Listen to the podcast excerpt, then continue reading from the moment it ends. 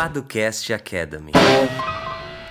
E estamos começando mais um Paducast Academy. Aqui é o Henrique Paduan, E aqui é Lucas Seta. sobrevivendo aqui mais um dia de quase quarentena, né, Seta? Aqui estou mais um dia. Pois é, pois é. Bom, para quem não nos conhece ainda, nós somos os fundadores da Paduan Seta e do Jurídico por Assinatura, que é uma plataforma que oferece proteção jurídica para startups. A partir da assinatura mensal, uma mensalidade que vai caber no orçamento do seu negócio, você vai ter acesso a diversos serviços jurídicos necessários para proteger o seu negócio. Muito bom, Henrique. Onde é que as pessoas acham? É simples, é só você entrar no site Jurídico por Assinatura ou Jurídico para Startups, que você vai encontrar todas as informações necessárias, vai poder assinar de maneira fácil e descomplicada por meio do PicPay. Então, só acessar lá, o link vai estar aqui na descrição. E é isso. Não tem erro, né? Não, tem, erro. Não. Bom, e você está ouvindo aqui o Padocast Academy, que é o nosso podcast voltado para tirar dúvidas jurídicas dos empreendedores. Então a gente está aqui é, semanalmente, né, toda sexta-feira, tirando variadas dúvidas jurídicas que são comuns aos empreendedores e numa linguagem muito mais fácil do que normalmente a gente vê por aí. Então, e se você quiser receber tanto. E agora eu não lembro, Henrique, se é estreia, se é lançamento ou se é É, eu diria que é lançamento. Lançamento, então É. tá. Se você quiser receber o lançamento do Podcast Academy no seu e-mail, junto com artigos, é, agenda de lives, lives da semana, né? Antigamente eram eventos, mas hoje em dia a gente não recomenda que você vá em nenhum evento, até porque eles nem estão acontecendo. Então a gente faz uma agenda de lives da semana, a gente lança os artigos, o Podcast Academy, tudo isso no seu e-mail, para caso você esqueça. É, você pode acessar abre.ai barra Padolab, aí você assina lá e vai receber na sua caixa de entrada, né? Não tem erro. Boa. E lembrando também da nossa pesquisa que está no ar, né, Seta? É isso. um estudo sobre o cenário jurídico das startups. Então, a gente está tentando entender como é que as startups têm protegido seus negócios, qual a visão delas em relação aos advogados, enfim. É um formulário bem curtinho. Quem puder responder ou compartilhar e divulgar vai ser muito bem-vindo. E a gente tem certeza que é um estudo que vai ser relevante aí para a comunidade de inovação como um todo. Para você acessar é só entrar em Jurídico de Startups, o link também vai estar na descrição, bem simples e é isso aí. É isso. E também a nossa agenda, né? Ela Boa. é uma agenda aberta. Para quem não, para quem não conhece ainda, né? A gente tem uma agenda aberta é, de reuniões para qualquer pessoa que quiser conversar comigo, com o Henrique, trocar uma ideia, tirar alguma dúvida jurídica mais específica, pode ficar à vontade para agendar conosco. Nossa agenda sempre foi, é e sempre será aberta, né, Henrique? Boa. Então, é paduanceta.com barra agenda, aí você vai ver lá os horários disponíveis, os dias também, escolhe o melhor para você e a gente se, se reúne e troca, um, troca uma ideia, bate um papo, né? É isso. E no episódio de hoje aqui do Padocast Academy, a gente vai falar sobre o vesting para fundadores. É uma questão um pouco polêmica e a gente já falou sobre vesting lá no início e agora eu não vou lembrar exatamente qual o número do episódio de vesting, mas a gente vai deixar aqui na descrição e também você pode conferir aí no, no seu feed. É, a gente já falou sobre vesting, mas hoje a gente vai tratar especificamente sobre o uso do vesting ou não, né, para fundadores de, de startups ou de um, de um negócio em si, né, Henrique? Uhum, uhum. Já vou, já vou começar polemizando aqui, chutando o balde. É. Ah, eu acredito, e nós acreditamos, estou falando aqui pelo coletivo, que não é possível você ter um vesting para fundadores. Polêmica. Não faz sentido a gente falar de vesting para fundadores. Tem advogado, tem empreendedor famoso aí falando que você tem que é, ter um acordo entre sócios e botar um vesting entre os fundadores. Não dá para pensar num vesting. E aí, não é só porque eu tô sendo é, uma pureza técnica aqui, é porque a ideia do vesting não faz sentido para um fundador. Pode fazer sentido para uma pessoa que chega depois e que vai se tornar sócia, mas não para um fundador. Bom, então tá ótimo, né, Henrique? Podemos encerrar o o episódio. É.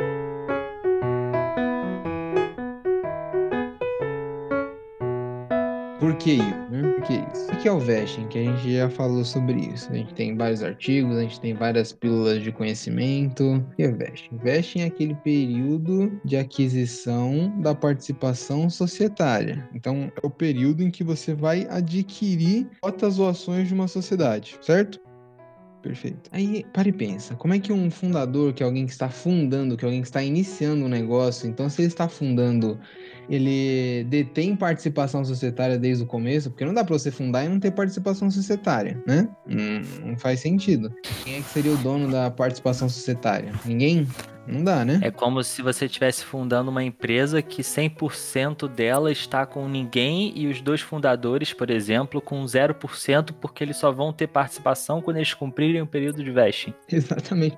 Não faz sentido. Aí não é uma sociedade, é uma outra coisa que não existe no direito brasileiro. É, e, e, normalmente essa, esse discurso vem de um dos sócios que desconfia do outro sócio. Então, já daí já tá errado, entendeu? Porque você não tá com uma visão de sociedade, uma visão de de paridade ali, de status social, digamos assim, status social dentro daquela empresa, né? Entre aspas. Você tá partindo da ideia de que eu sou meio que o dono do negócio e tô dando um espaço, uma participação para essa outra pessoa aqui. E aí, como eu não confio dela, nela, eu vou criar um contrato de vesting, entendeu? Sim, é, é fica esquisito, né? Não dá para entender direito. E assim, a gente entende o lado de quem é, de quem defende no sentido de tentar trazer uma segurança, né? Porque você pega uma startup, no início você tem aquela estabilidade, muitas vezes você está se tornando sócio de alguém que você não conhece bem e você não gostaria que aquele fundador junto com você tivesse já um percentual é, alto ou, enfim, um percentual já fixo de participação societária. Só que é difícil de pensar nessa possibilidade quando você está tratando de alguém que fundou junto com você o negócio, né? É, é diferente de você pensar do vesting para aquele contrato com um colaborador que está chegando no negócio, ele não tem participação societária, mas se ele cumprir determinado prazo e determinadas, enfim, condições que você é, prevê, ele vai conseguir é, ter a opção de compra de ações ou de cotas da sociedade. Aí é uma pessoa externa que está entrando no negócio, alguém que não tem e que pode ter participação né? Então aí faz mais sentido, quer dizer, aí faz sentido, diferentemente de alguém que já detém a participação societária, porque é fundador, então como é que você tira a participação de alguém que fica confuso até de entender, né? Qual é a lógica por trás? Apesar da gente entender essa questão de querer trazer segurança ou querer trazer uma.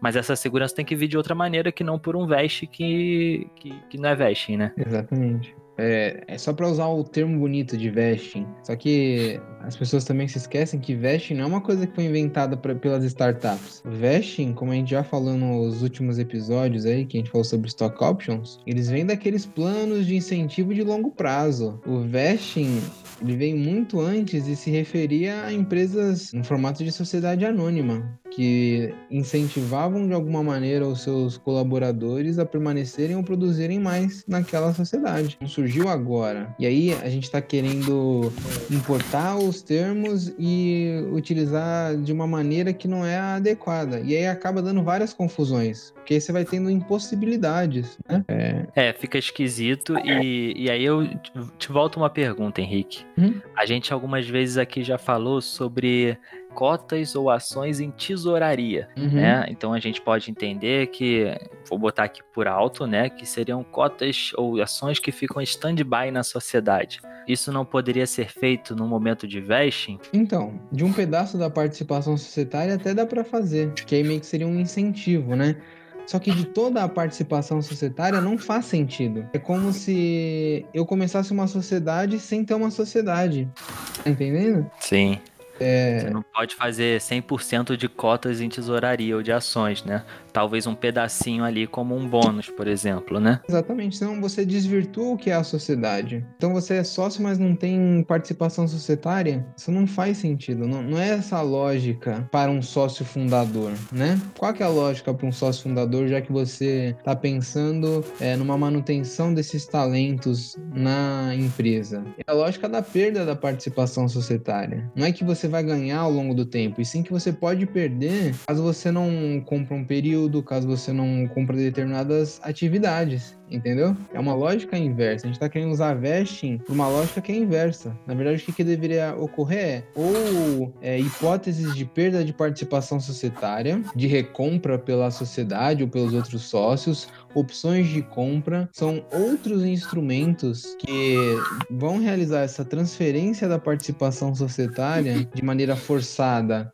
caso não tenha um desempenho ou então um período mínimo naquela startup, do que uma ideia de ganho ao longo prazo, né? De participação societária. São lógicas completamente distintas e que têm consequências e efeitos práticos distintos também. Sim. Então, por exemplo, não seria possível o vesting como as pessoas normalmente entendem para fundadores. Mas seria possível que os fundadores, vamos dizer, são dois fundadores que começam com 50% da startup cada um. Uhum. Mas eles podem prever algumas condições para que, de repente, ao longo do tempo, eles percam determinado percentual, caso eles não alcancem determinada ali, condição ou meta estipulada entre eles. E aí essa perda seria, é, de alguma forma, uma recompra da sociedade desse percentual, por Isso. exemplo. É, é uma possibilidade. Então, uma opção de compra da outra parte, entendeu? Entendi. É... Por exemplo, a gente tem aqui 50% eu, 50% você. E aí a gente estipula, se eu ou você não cumprirmos determinada meta, o outro vai ter direito de comprar certo percentual, né? Isso. Então é como se você ele tivesse se, por exemplo, nesse caso, eu não cumprisse a meta estipulada, você compraria lá o percentual estipulado e você poderia ficar com 60 e eu com 40%, né? Então a lógica é inversa. Eu não ganhei 40% ao longo do tempo, mas sim eu tinha 50, acabei perdendo 10 porque eu não cumpri determinada meta, né? Exatamente. Essa é a lógica, é uma lógica totalmente diferente e aí, não dá pra ficar tentando usar terminho em inglês bonito só pra tá no hype, entendeu? A gente tem que encontrar as soluções que sejam adequadas para os casos jurídicos. Então, não dá pra gente ficar só nesse, nesse papinho aí usando frases bonitas, né? É, exatamente, né? Porque às vezes a gente acha que tudo isso foi criado por causa das startups, né? Vesting, Cliff, Drag Along, uhum. Tag Along. Parece que se a gente fala essas quatro, a gente tá na crista da onda, né? Mas tem que entender o, o porquê da existência de cada uma delas, né? É, enfim, entender que muitas delas foram adaptadas uhum. para funcionar em startups e essa adaptação ela causa essa, esses erros de interpretação, né? E tudo isso tem que ser muito bem pensado na hora que você for, for utilizar alguma dessas cláusulas ou contratos que têm sido muito falados, né? Quando se trata de startup. Exatamente. E só um detalhe, né? É, aqui da literatura jurídica, um dos autores aí, um dos pioneiros a falar de jeito das startups no Brasil, que é o Eric Nibo, ele claramente mudou o posicionamento dele. Você pega aquele primeiro direito das startups, seta, volume 1, tem lá um artigo, vestem para fundadores. Aí você pega o livro dele de 2018, salvo engano, que é um curso ou manual de direito das startups, não fala sobre isso, fala sobre vestem para colaboradores, para prestadores de serviços, para empregados, né? É, exatamente. Então, assim, completamente diferente. E aí até é fala que não. É uma evolução natural, né? Uma evolução natural, porque lá atrás ele foi um dos primeiros a falar sobre direito das startups no Brasil. Ele veio com um pensamento, com uma interpretação e que ao longo do tempo evoluiu, né? Só que as pessoas acabaram ficando lá atrás e tomando aquele primeira, aquela primeira interpretação da, do, do vesting como né, definitiva. Sendo que ele mesmo já evoluiu ali no entendimento dele, mudou o que é totalmente comum, a gente, é o que a gente mais vê no direito, né? A evolução natural ali das doutrinas, dá para dizer assim, né? Uhum. Quem, é, então, algo super natural. Enfim, a gente tem que entender que o direito ele é mutável, né? Não só o direito, né? No geral, as ciências elas se modificam muito ao longo do tempo. A gente tem visto isso com o coronavírus, né? É, é os cientistas. Pega ou não pega? É, os cientistas no início, olha, não pode, não usa máscara, gente. Usa máscara só quem tá com coronavírus. Passado um tempo, eles interpretaram os dados novos que eles tinham, viram as novas circunstâncias e situações e falaram assim, gente, usa máscara todo mundo, porque diminui um pouquinho a chance de contágio. Então as coisas vão evoluindo ao longo do tempo, né? Então se a gente se prende lá atrás, a gente estaria hoje, até hoje sem máscara, né? Então a mesma coisa aqui, se a gente se prende ao entendimento lá de trás de vesting, a gente fica atrasado e começa a fazer uma coisa sem sentido, né? Então, é, esse episódio é super importante nesse sentido. Vamos entender o que é o vesting, usar com inteligência e nas situações corretas. Exatamente. Para resumir, para a gente fechar, Vesting é o período de aquisição da participação societária, né? aquele tempo em que você vai determinar marcos temporais uh, para que alguém adquira a participação societária. Vesting para fundadores. Não há essa possibilidade. Você é um fundador, você inerentemente tem participação societária. Obviamente que você pode ter um, uma espécie de vesting para um aumento dessa participação societária, como se fosse um incentivo, mas não dá para a gente falar que toda a sua participação societária vai ser aplicada um período de vesting, senão não faz sentido. Senão você não nem constitui uma sociedade, né? Para fundadores, utilizem mecanismos de recompra de, de cotas ou ações, de opções de, de compra, uh, de retirada de sócios, de perda de participação societária. São esses os mecanismos. É uma lógica inversa em que o fundador ele não vai uh, adquirir a participação ao longo do tempo, mas ele possa perder a participação societária ao longo do tempo em razão de de um período não completado ou então de metas e outros fatores que não foram entregados ou alcançados. É isso. É isso, né? né? Agora é chegado aquele belo momento, né, Lucaseta? É isso, o momento que todos esperam. É o momento das recomendações. Ah, eu tenho uma indicação um pouco antiga. Assista um filme Corra, que eu assisti esses dias e é um filme muito bom mesmo. Já tinha gostado da primeira vez que eu tinha visto já há algum tempo, assisti de novo e falei, caramba, esse filme é bom mesmo. Você atestou que o que você tinha visto era bom mesmo. É, é, exatamente. É um filme que te prende. Prendeu o meu tio. Enfim, Caramba! Tô, tô falando coisa aqui, mas normalmente ele estaria dormindo aí. Uh, um abraço se ele estiver me escutando, mas. mas ele sobreviveu e gostou muito do, do filme. Então, tô recomendando. Se você não assistiu, você tá de bobeira aí no mundo. Tá certo. Cara, então vou falar de um documentário que eu assisti, um documentário bem curtinho que tinha no. que tem na Netflix, que fala sobre o. Ram Dass foi um professor espiritual americano, psicólogo e autor. Eu tô lendo, tá? Porque hum. fica mais fácil aqui para mim. Ele foi um, do, um, dos primeiros a defender o LSD e se tornar um ícone espiritual.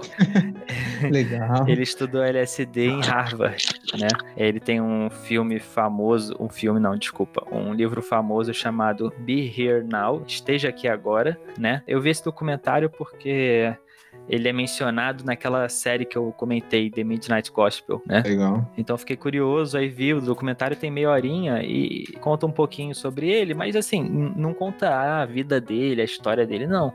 Fala um pouquinho só sobre algumas experiências dele já agora, atualmente, sendo que ele faleceu é, 22 de dezembro do ano passado. Então ele faleceu há pouquíssimo tempo e acredito que o, o documentário tenha sido filmado um pouco antes, porque ele já estava bem velhinho, de cadeira de rodas, sofreu derrame.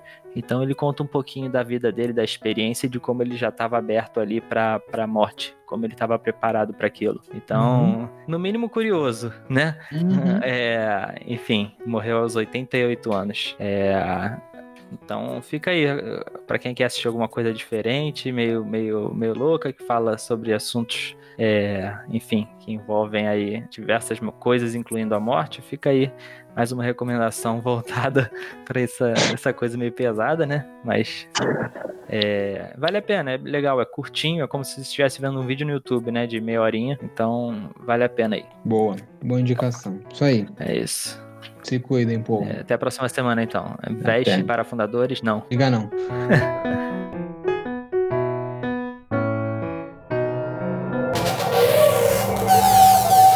Edição Guilherme Gadini.